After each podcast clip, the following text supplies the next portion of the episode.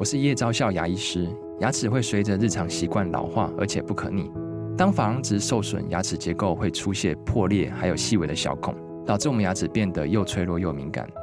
这边我真心推荐贝欧尼修复牙膏，内含 BioHAP 成分，搭配正确的刷牙习惯，经科学实证，可在两周有效让牙齿再矿化，修复受损珐琅质的细微小孔。相关资讯及购买通路，请参考资讯栏连结。热门财经议题、即时投资快讯、焦点新闻话题，陈凤欣与您同步掌握。欢迎收听《财经起床号》。Hello，各位听众，大家早！欢迎大家来到九八新闻台《财经起床号》节目现场，我是陈凤欣。行行脑科学，在我们现场的是脑科学家谢伯让，他也是台大心理系教授、脑与意识实验室主任啊。今天来跟我们谈视觉。嗯，人类是非常非常强调视觉的动物。我们相较于其他动物来说，我们的视觉能力是很强的。嗯比如说，我们的嗅觉是比不过很多的动物的，哈，那我们的味觉也比不过很多的动物，但是我们的视觉常常超越很多的动物。但是视觉到底怎么运作的？好，视觉我们刚好今天要借着介绍大脑的几个脑区，然后来介绍视觉跟哪个脑区有关。那我们大脑的结构就是大脑皮质，其实可以分成四大区域。那前面的叫额叶，就额头的后方叫额叶。嗯那上面呢叫顶叶，嘛，顶在上面这个顶叶。对。那侧边的就耳朵内侧的这两边叫颞叶。嗯。那后面的呢叫枕叶。那它的命名其实是根据你头骨的骨头位置，因为这是额骨、顶骨、颞骨跟枕骨。这其实我们很容易就看到名称就知道，额叶就在前额头，顶叶就在上头，然后颞叶就在我们的颞颌关节这个地方，然后呢枕叶就是我们后面睡的枕头的这个地方。枕头的这个枕。嗯。那。那视觉呢，其实是由枕叶负责，就是后面这个枕叶负责。那呃，那当时呃，早期人类其实我们我们科学家其实还不太知道大脑的哪一个脑区在负责嘛，所以很重要的一个观察方式就是看说，当你的大脑受伤的时候啊，你的功能有哪些地方会受损受损，然后借此来推论出每个脑区的功能。所以在那一段期间，个人的。可能生命上面的悲剧，常常会成为脑神经科学进步的很重要的来源。对，通常都是比方说中风，那尤其是像、嗯、呃一次大战、二次大战的时候，很多脑伤病患。哦，对。那那个时候就就有很多机会可以观察说，当你一个脑区受损的时候，什么功能会出错？而且那一些脑伤病患很多其实都战场上，所以都是年轻人。对，OK。那今天要讲的就是说，呃，我们呃去观察说，整叶受损的时候，大脑会出现什么样的一个状况？好，那呃，关于这个问题哦，就是呃，最早的发现其实是说，当你整叶受损的时候，会出现一个非常奇特的现象，呃，这个现象叫做盲视，盲视，盲视这个眼盲的盲，眼盲的盲，盲视，那视是视觉视力的视，嗯，那英文叫 blind sight，听英文可能会比较懂一点，就是意思是说你呃整夜受损的时候。你问他看不看得到，他告诉你他眼前一片漆黑，什么都看不到。嗯，但是呢，他又有某种程度的视觉资讯处理能力。比方说，如果你在呃他面前放一个杯子，那你问他说你面前有没有什么物体，他说没有。嗯，那他说、啊、其实有个物体，请你抓抓看。那他会他的手哦会会以一个接近杯子弧度的状态去抓。所以他不是那一种像真正的盲人啊，他手这样子一直到处摸索，到处摸索碰到杯子，而是很精准的知道杯子在这个地方。大概也没有说非常精准的，可是大概如果你说强迫说，哎，你前面大概有一个物体，请你抓抓看。所以他可以很接近的方式去。对，而且他的他的这个姿势会会是跟杯子的弧度一样。对，OK。那所以呃，那这是早期的一些观察，我们等一下会介绍一下那个最关键的几个重要实验。那所以这个现象看起来就是说，当你的视觉皮质，就是整页的视觉皮质受损的时候呢，呃，资讯眼睛的资讯是好的，因为他眼睛没有受伤嘛，它跟眼盲不一样。一般的人比较常听见的是眼盲，就是你眼睛受损了，那什么光线都进不去。OK，那所以它是整个资讯都没有进到大脑，所以它眼睛不管是视网膜啦，这里面背后的脑呃视神经的功能其实都存在。对，这种皮我们把那那这种这种盲呢，我们把它称为是皮质盲。大脑皮质盲就相对于一般比较常见的眼盲，那皮质盲意思就是说他的眼睛其实是完好的，视神经也完好。那资讯进去之后呢，呃，没有在大脑皮质就是视觉区被处理，但是呢，散到其他地方了，所以它还有某种程度的处理能力。哦，脑所以视神经还在运作，而这一个运作没有办法送到整夜的情况之下，他就送到别的地方，可能做别种方式的处理。对，比方说可能送到运动神经区，让你在做这个手部操作的时候可以有某种程度的成功率。但是呢，你的视觉意识是没有出来的，因为它没有进到视觉皮质。所以刚刚讲那个拿水杯这件事情，就是它的枕叶使得他在意识上面说出来，你看到没有？他说他看不到。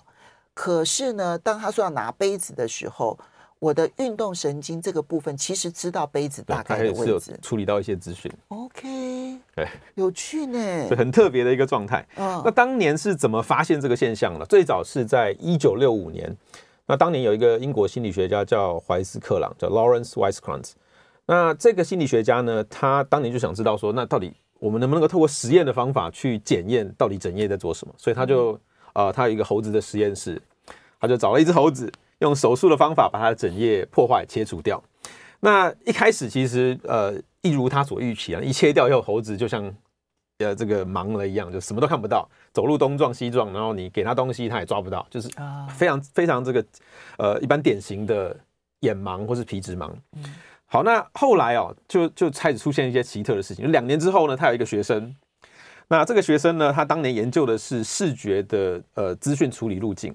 那当年的当年的科学家已经知道说，视觉其实有两条路径，一条呢是先经过视丘，就大脑正中央的视丘，然后进到枕叶。嗯。然后再往前去去做深度处理，这是一条比较常见的路线。视丘就位于我们两眼后端这边，对，在大脑正中央的一个，通常是所有的呃感觉资讯都会先进到视丘，再进到大脑皮质，所以这是第一条路线。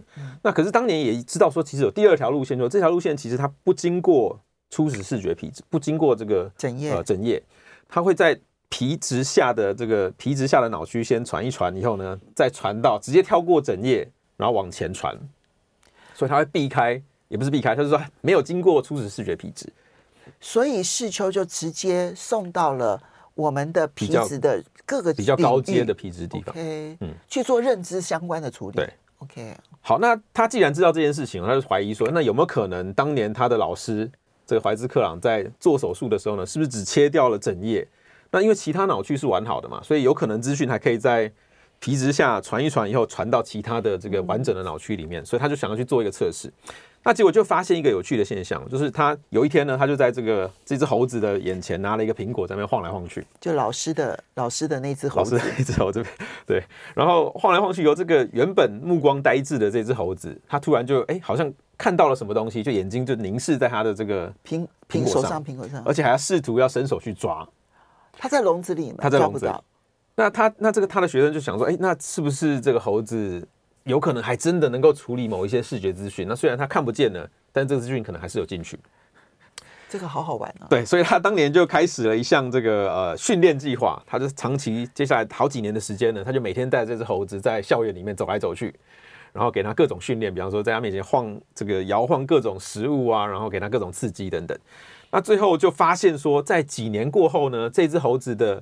呃，视觉资讯处理能力大幅进步，就是当你在他面前，呃，摆了一个物品的时候，他可以伸手准确的把它抓得过来。哦，所以他如果他是人的话，他还是会告诉你看不到。可是呢，他拿得到食物，对，他拿得到食，而且就是这个影片其实网络上查得到，就是他们当年有录下他的一个。呃，猴子的行为举举止，他们把这个猴子放在一个空间里面，里面有很多障碍物。嗯，那这个猴子呢，可以自由的在这个空间里面穿梭，但是不会碰到任何障碍物。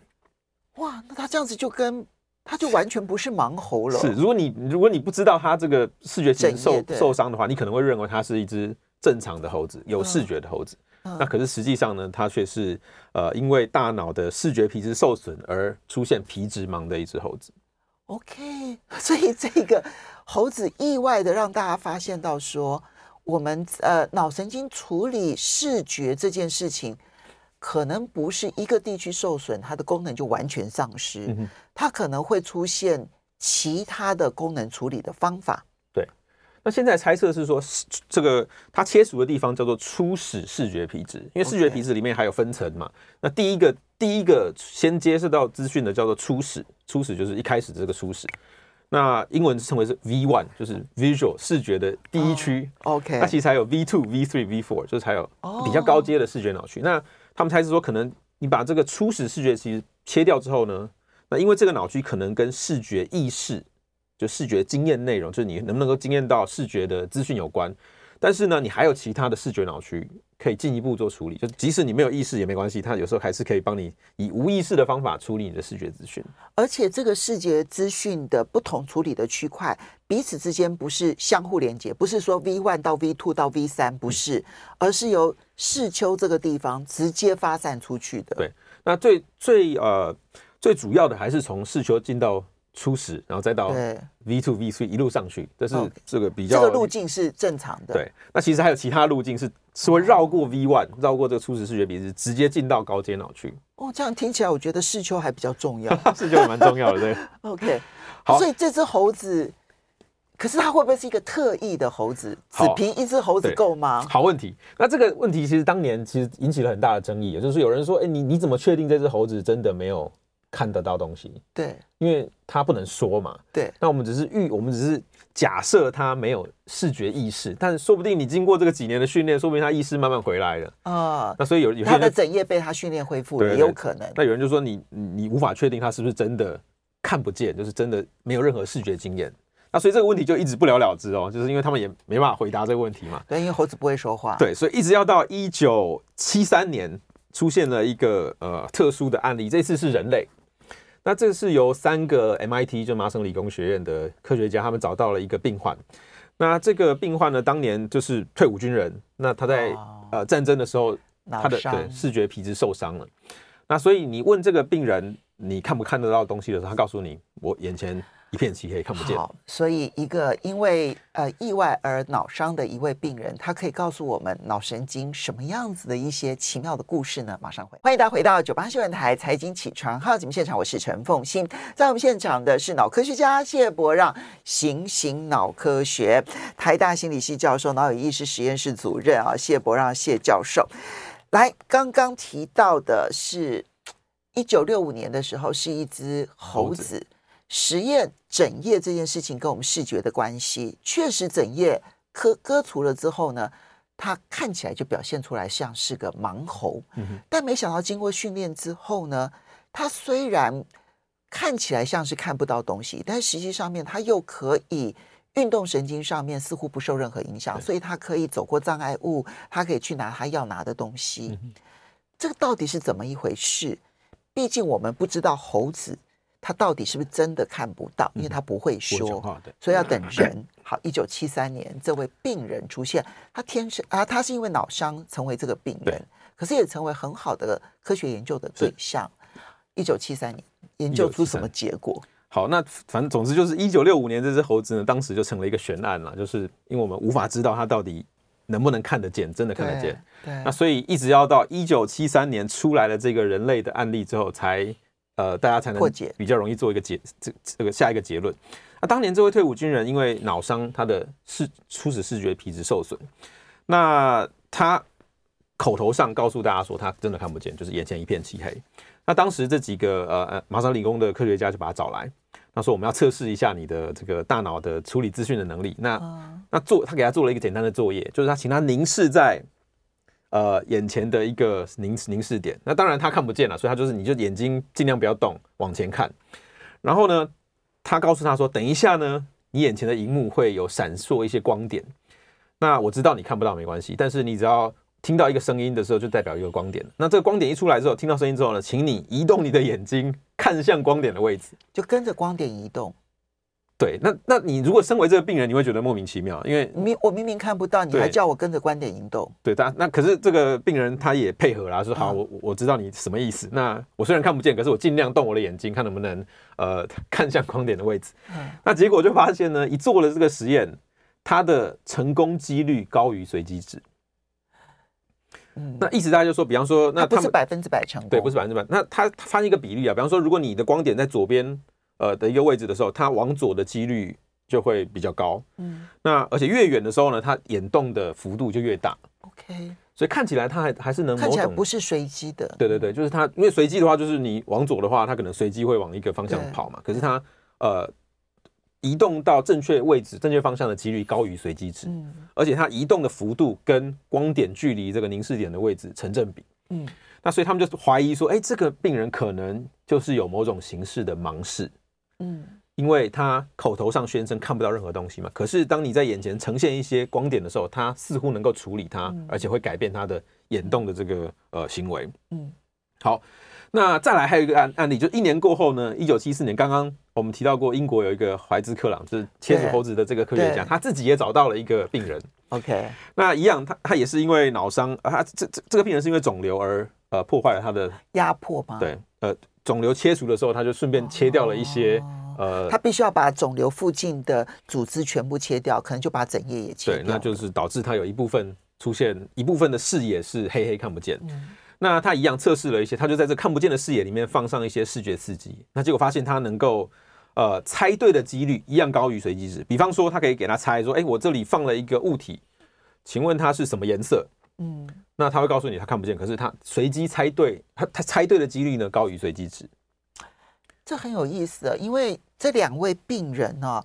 他们都认为他们看不到，嗯哼，所以恐怕没有像刚刚提到的这一个怀斯克朗的那一只猴子一样被训练看到，是，所以他们没有被训练看到，嗯哼，那即便没有被训练看到的情况之下，实验看起来他们其实看得到的几率是大于随机值的，的几率的哦，所以他有时候可以猜对颜色，那有时候可以猜对这个物体的呃方向。嗯，有时候他你可以放一根棍子，然后有时候左倾，有时候右倾，那你可以请他去猜他是左倾还是右倾，那猜对的几率一样高于随机值。哎，他这样一来的话，给人好大的那个信，就看起来他是可以用训练的方式把他的视觉恢复到更好的状态。耶，嗯哼，就像那个猴子一样，跟那个猴子一样。那我们现在不太确定是因为训练的原因，还是说本来他就能够有有时候可能是因为根本不需要训练，因为资讯本来就在嘛。那所以他不知道掌握这些混乱的资讯怎么掌握？对，那只是说，当你强迫他去猜的时候，他就用得到这个资讯。嗯，那不过有一个特有一个特殊点，就是说，他平常其实不会主动去想要猜。嗯，因为他就是眼前眼前眼前一片漆黑嘛，所以呃，他没有这个主动的能力去处理眼前的资讯。只有当你去强迫他猜测的时候，你才可以他才可以展现出这个资讯处理能力。嗯哼，对。然后再来呢？二零零四年，它其实这个历历史过去历史上一直有零星的一个案例出来。那二零零四年有一个最知名的案例，那这个案例呢，呃，一样，它是一个呃眼睛整个视神经都完好，但是它的视觉脑区因为中风而导致他出现了皮质盲的现象。那这个案例呢，在网络上很有名，因为当时的科学家呃，他录下了他的一段影片。嗯，那这段影片是讲他们在一个走廊，那上面充满了各种障碍物。那他告诉这位病人说，前面有一个走廊，上面有些障碍物，请你试图用你的呃，反正用你的任何能力都可以走过这个走廊，但是不要碰到任何的障碍物，避开障碍物。对，那他成功的完成这个任务，一个都没有碰到，一个都没有碰到。那这段影片，大家如果在网络上搜寻“盲视”呃中文或是 blind sight 对，然后大概就可以看到这个这段影片。OK，那也是怀兹克朗参与的一项研究里面所找到的一个案例。二零零四年，对。不过，刚刚所提到的，不管一九七三年的这位病人，一九七四年的病人，或二零零四年的病人，二零零四年的病人也还没有用核磁共振的方，就是用这个用呃呃这 M R M I 是不是 M R I 对 M R I M R I 就是用这个呃功能性哈 F M R I 的方式，嗯、然后去同时观察他的脑神经的变化吗？对，没有同时，可是他有做过线下的大脑造影，就是他有去照说，确定确实他的。呃，视觉皮质脑区有受损的状况，所以受损是确定的。嗯，那口头报告也说他自己真的看不见。嗯哼，那可是，在测验的时候呢，他就可是他就能够通过某一些测验。所以，我觉得我我我会好奇，就是说，我在想说，如果一边做这个实验的时候，一边观察他在这种情况之下，哪一部分的脑神经变得更活跃？嗯，理论上，枕叶这个地方已经死了嘛，所以就不太可能再到枕叶这个地方来活跃。嗯那是不是有其他的区块的活跃来帮助他处理这个资讯，以他自己看不到的方式看得到东西？对，理论上应该是可以这样做。说我们可以把它放在 MRI 机器里面，在他眼前呈现一些呃光点跟刺激，然后看看说这些刺激能够、哦、呃 activate 或者能够启动哪些脑区，那就可以找到说他在他用哪些额外的脑区在处理这个资讯。好，当然我们都只能够零星的来看到这些案例，对不对？没有办法比较，嗯，系统性的研究，系统性，比如说我收集很多很多的脑伤病人这样的方式。比较难，因为这个这些案例其实没有这么的呃容易出现，是很很很，而且而且不是每个呃初始视觉皮质受伤的人都有皮质盲哦，真的、啊、不是每个人都是如此。嗯，那比方说，如果你的受伤范围真的很大，嗯、那可能整个资讯都过不去。嗯，那所以呃也不是每个。皮质盲的皮质视觉皮质受伤的脑都可都可以找到这个现象，对，所以他必须要某种程度的不幸当中的幸运，对，OK。那我记得呃，台湾前几年有一个案子叫呃，名字叫陈敬凯，嗯，那他是一个运动员，嗯，那他好像也也经历了类似的状况，就是他在呃他的视觉皮质受伤之后呢，好像也出现了盲视，那当时他就卷入了一些呃跟保险有关的一个争议。哦，对耶，这样子很容易会有保险争议。对，因为保保险的保险方会认为说，你是不是在诈骗？你是不是假装自己看不见，然后想要诈骗这个保险金？那所以当年那个案子就经历了很多的这个争论跟检验，就是有科学家去检验他的大脑脑区是不是还能够处理资讯。OK，那所以大家有兴趣可以去查这个 这个人名。OK，哎、嗯，所以这这个案例也提醒我们，对，在这样子的案例当中，要怎么去定义？盲视这件事情，嗯，嗯，他他显然枕叶受损了，是枕叶受损之后，但是可以在他看不到的情况之下看得到之东西，可以做出一些反应。我刚刚我刚刚这样讲，是不是好像很奇怪很矛盾？但大家盲视就是这样子。那这样子的话，恐怕必须要医院的这个 fMRI 的这个检验，对，证明证明他这个部分的脑区真的受损，他领到保险金，可是他还可以正常活动。理论上应该是可行的，嗯嗯对。可是要证明这件事情有点困难，就是我们，欸、我们保险公司的这个听众非常的多，大家注意一下。对，很有趣的案例，嗯，可是这个就很难证实，因为你可以透过脑造影去发现说他大脑确实受损了，可是你要怎么证明他真的看不见？嗯、这件事情有点难。因为看不见其实是一个看能不能看见是一个主观的一个，但在医学上面，它是属于身体的损伤。其实理论上，在保险公司的角度来看，它就应该要赔偿。就是比如说，我今天哈，我断了一根手指头，我的功能是不是真的就完全丧失？我可能会用我其他的手指想尽办法取代这个手指头的功能。这个是我们在人类呃人体构造上面非常微妙的地方。可是这并不代表保险公司不必赔，保险公司一定要赔。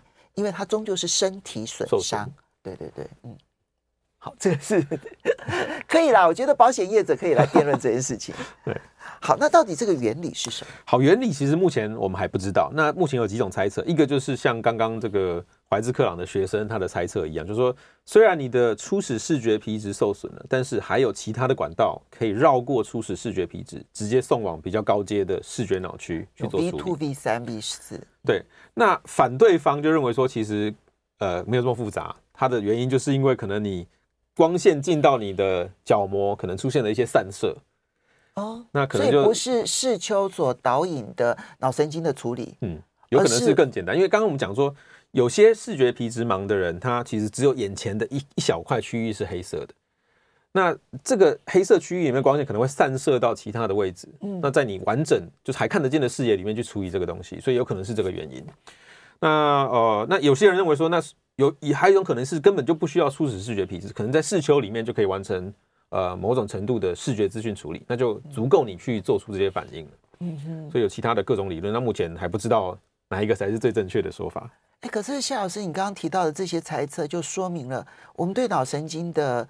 嗯，到对我们脑部的所有的构造的了解，好粗浅哦，很粗浅，这事实就是如此的，好粗浅哦。对，虽然我们有一些呃，有一些工具，现在可以知道说你大脑中的这些神经细胞、神经系统如何运作，但是究竟是怎么一回事，其实我们了解还很有限。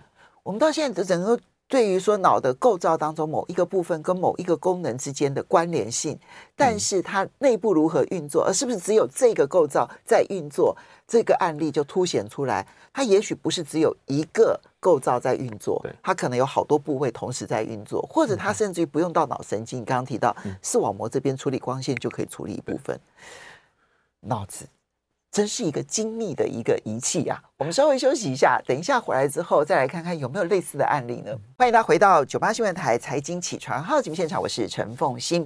新息脑科学在我们现场的是脑科学家谢伯让，他也是台大心理系教授、脑与意识实验室主任谢教授。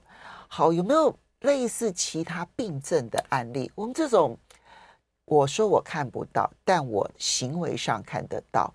这一种看似矛盾的现象，其实正在揭开我们脑部运作的一些、嗯、一些 秘密 秘密，对不对？哈，那还有其他案例吗？有，那有另外一个也是非常知名而且很特别的案子，叫安通氏症候群。那安通是一个一个一个医生的名字啦，叫 Anton。那这个病例呢，一样是在初始视觉皮质受损。嗯，那他出现的症状跟刚刚不太一样。这些人呢，他应该是看不见了，就是跟刚刚一样状态看看不见，可是他会宣称自己看得见。哦，很特别，就是呃，他行为其实是看不见的。那有一些知名，但是他认为他自己，他自己看得见。他有时候是他会出现在医学上称为是一种虚构，他会出现虚构的行为，刚好形成相反。对，那那他们怎么知道呢？他们就会做一些医生有时候会做个测试，就是我们已经知道他的初始视觉皮质受损了。那你在他检验的时候，你就说，哎，我今天穿什么衣服？他会告诉你说：“哎哇，你穿的这个黑色西装非常的帅。”那你问他说：“窗外呃现在是什么什么天空？”他说：“呃，窗外现在是一片蓝天，还看得到太阳。明明下大雨。”对，那明明根本没有窗户。哦哦哦哦哦哦。所以你问他什么，他有办法用好像他看得到的一个方式，而且很有信心的告诉你他看到了什么。哇，这这就这是。百分之百的睁眼说瞎话，对，完全对，字字面上就是这样。那医生可能根本就穿白袍嘛，他就说你穿的这个西装，然后长得非常帅。那所以会出现这种奇特的虚构的现象。那呃，那那所以他们就猜测有有一种可能性是说，这种安通氏症候群的人，他们一样，他们的初始视觉皮质受损了，所以他们看不见任何东西。但是呢，这个资讯因为眼睛还是好的嘛。资讯一样透过绕过了初始视觉皮质，进到了高阶脑区，那可能进到了语言区。哦，那所以议员可以针对这件事情自圆其说。对，那而且但是他的资讯毕竟是残缺不全的资讯嘛，所以他就会根据他现有的一些资讯去做一些猜测跟诠释。那所以就会诠释出一些奇奇怪怪的结果。我们年轻人常会讲说，那个叫做脑补。脑补，对，所以说叫话脑补。那所以看起来这是这两个案例虽然是现象上完全不一样，可是可能是有类似的机制。那在盲视现象里面呢，就是说他的资讯绕过了初始视觉皮质，进到了可能像动作区域，对，运动神经，所以它可以呃指引你一些动作的方向，或者当你猜的时候，你猜的对。那在安通氏症候群的里面呢，它可能是资讯进到了像语言区里面。那但是因为资讯不完整，所以大脑就这个胡乱的帮你脑补一番，然后然后创造出一个呃不正确的影像。谢老师，会不会有一种可能性，就是事实上我们的初始视觉区或者我们讲说枕叶，它其实是有不同的区块，本身就做不同的处理。嗯，而因为做不同的处理，所以当我损伤的是 A 区的时候。我宣称我看不到，但是我可以行为上面去避开障碍物。然后呢，在 B 区的地方是我宣称我看得到，但是我实际上面根本不知道。嗯哼，有可能就是他可能是整页自己本身。如果它是整个都没有的话，也许就没办法如此了。可是如果它是一部分受损，会不会跟整页的受损区域，它实际上负责的功能还是有区分有关呢？好，这个其实也是，这是我的猜测。对，这其实有一派的科学家也是持这个主张，就他们认为说，这个初始视觉皮质里面因为很大嘛，那有时候你受损的时候不会整个初始视觉皮质都受损，可能只是百分之八十、百分之九十。那你残存的这个区域呢，可能还可以做某种形式的资讯处理，所以可能不需要动用到 V two、V three、V four，可能在里面就可以完成。那因为呃，毕竟还是受到破坏了嘛，所以它的功能还是有些受损。OK，所以这也是一种猜测，也是一种猜测，对。所以看似猜测说绕道到 V two、V 三、V V 四，还是它其实是自己 V one 这个地区，它可能还可以称 V one A、V one B，嗯。我们现在是不确知的。那还需要更多的实验呢？还需要更多的实验。那可是这个缺点就是说，因为在呃人类身上这个案例很少，所以我们没办法系统性的去检验。那你如果拿猴子或者其他动物去做的话，它又因为无法回报，所以我们得不到正确的答案。哦，所以就是卡在这个方法学上的一个真一个。所以不是在呃那个动物保护组织这样子禁止在做这样的事。也是也有，那尤其在美国，其实呃，因为过去其实美国也蛮多的这种叫神经生理学实验室，就是主要用各种猴子啊，或是各种呃各种动物来做行为。那可是因为在有一个 PETA 叫呃一个一个动物保护组织，那在美国就是不断的杯葛，不断的这个去去。抵制这样的研究行为，所以导致神经生理实验室现在的数量越来越少。那很多大的研究室或者大的呃大学里面，其实他们都把神经生理学的实验室藏得非常好，那就是为了怕引起这个争议。好，不过今天呢这一堂课呢，可以让我们知道说，脑神经运作其实它那个很长的路径当中，每一个段其实都变得非常的重要。嗯、那整页所扮演的功能，其实等于是到目前为止，我们大概知道它是处理视觉。然后处理视觉相关的认知以及后面的协调，但是它到底怎么运作的，其实细节都还是不清楚，嗯、对不对？对，那大概不过大概可以有两个结论是可以，我们比较能够确认的。嗯、第一个结论就是说，初始视觉皮质应该跟视觉意识有关。OK，因为你只要破坏它，你的意识视觉意识就会消失。嗯，所以这一点应该是。就是它是一个非常跟意识、视觉意识非常相关的一个脑区，这应该是可以确认的。嗯，OK。那第二点是说，呃，我们可以下的一个结论是说，其实有很多资讯在没有被意识到的情况下，也能够被处理。就是说，我们并不是所有的资讯都需要进入意识才能被处理，有很多资资讯其实在无意识下也被你的大脑处理，而且会影响你的行为。它不，它不是下意识哦，它其实就是你没有意识到的一个区区块。对，嗯哼。所以这两个虽然说我们细部机制还不清楚，可是这两个结论应该是可以确定的。那我这边补充问一下，那如果是视丘破坏了，是不是很严重呢？对，视丘破坏其实蛮严重，因为我记得呃有一次我提到了，在这边提到说，人类意识的呃一个全有或全无的一个关键区域，其实就是视丘跟大脑皮质之间的连接。如果这个连接一旦受损，或是不完整，或是有功能上的缺陷的时候，它就会失去意识。嗯，就你整个意识状态会下降，比方说进入像植物人的一个状态。OK，那打麻打麻药也是哦。当你打入麻药的时候，你可以观察到视丘跟大脑皮质之间的连接就是整体性的下降。哦，那是因为麻药的作用。麻药的作用，对。OK，那看起来就是说，你的视丘跟大脑皮质之间的连接一旦出现受损，或是功能性的这个不完整的时候，你的意识整体的程度就会被拉下来。OK，这个是我们去理解这个视丘，然后也理解整页很重要的一个地方。好，不过最后问一下，我们有有这个网友问说，请问一下，幻肢痛，痛就幻想自己的手背还很痛，就很多朋友可能不幸意外，可能失去了一只手的截肢，可是他还一直觉得这个地方在痛啊。对，这个幻肢痛跟盲视的原。呃，有点像，但是又不一样。幻肢痛意思就是说，假设你比方说手截肢了，但是有时候你会觉得自己的手还在，对，而且这个你会觉得自己手还在，有时候还会痛，对。那这个原理呢，主要是因为你脑中负责处理这只手的脑区还在啊。那所以跟盲视的呃有点相反，因为盲视是你的脑区坏掉了，没错。那幻肢痛是你那个脑区还在，可是那个脑区没有收到资讯，因为你这个手不见了嘛，所以资讯进不来。那进不来的情况下，会出现一个情况，就是他会去拿周围周围的脑区的资讯，比方说你还在的这个最最下面的这个阶段，比方上臂的资讯会跑到你那个脑区里面去。OK。那一旦那个脑区受到刺激，他就以为这个哎刺激的资讯又来了，所以你就会幻想出你的手还在.那甚至会有痛觉。Okay. 这有这跟安通症的的机制看起来反而相对比较接近一点点。你会有一个幻想或是。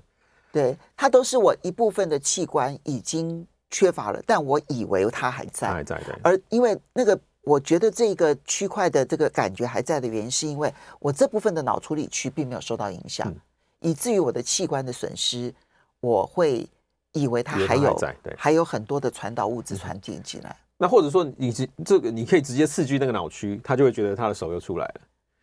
哦所以意思就是说，呃，只要你那个脑区收到了资讯，不管是来自哪里的，可能是来自周围脑区的资讯，那只要一刺激它，它就以为他的手还在，那痛觉可能又来了。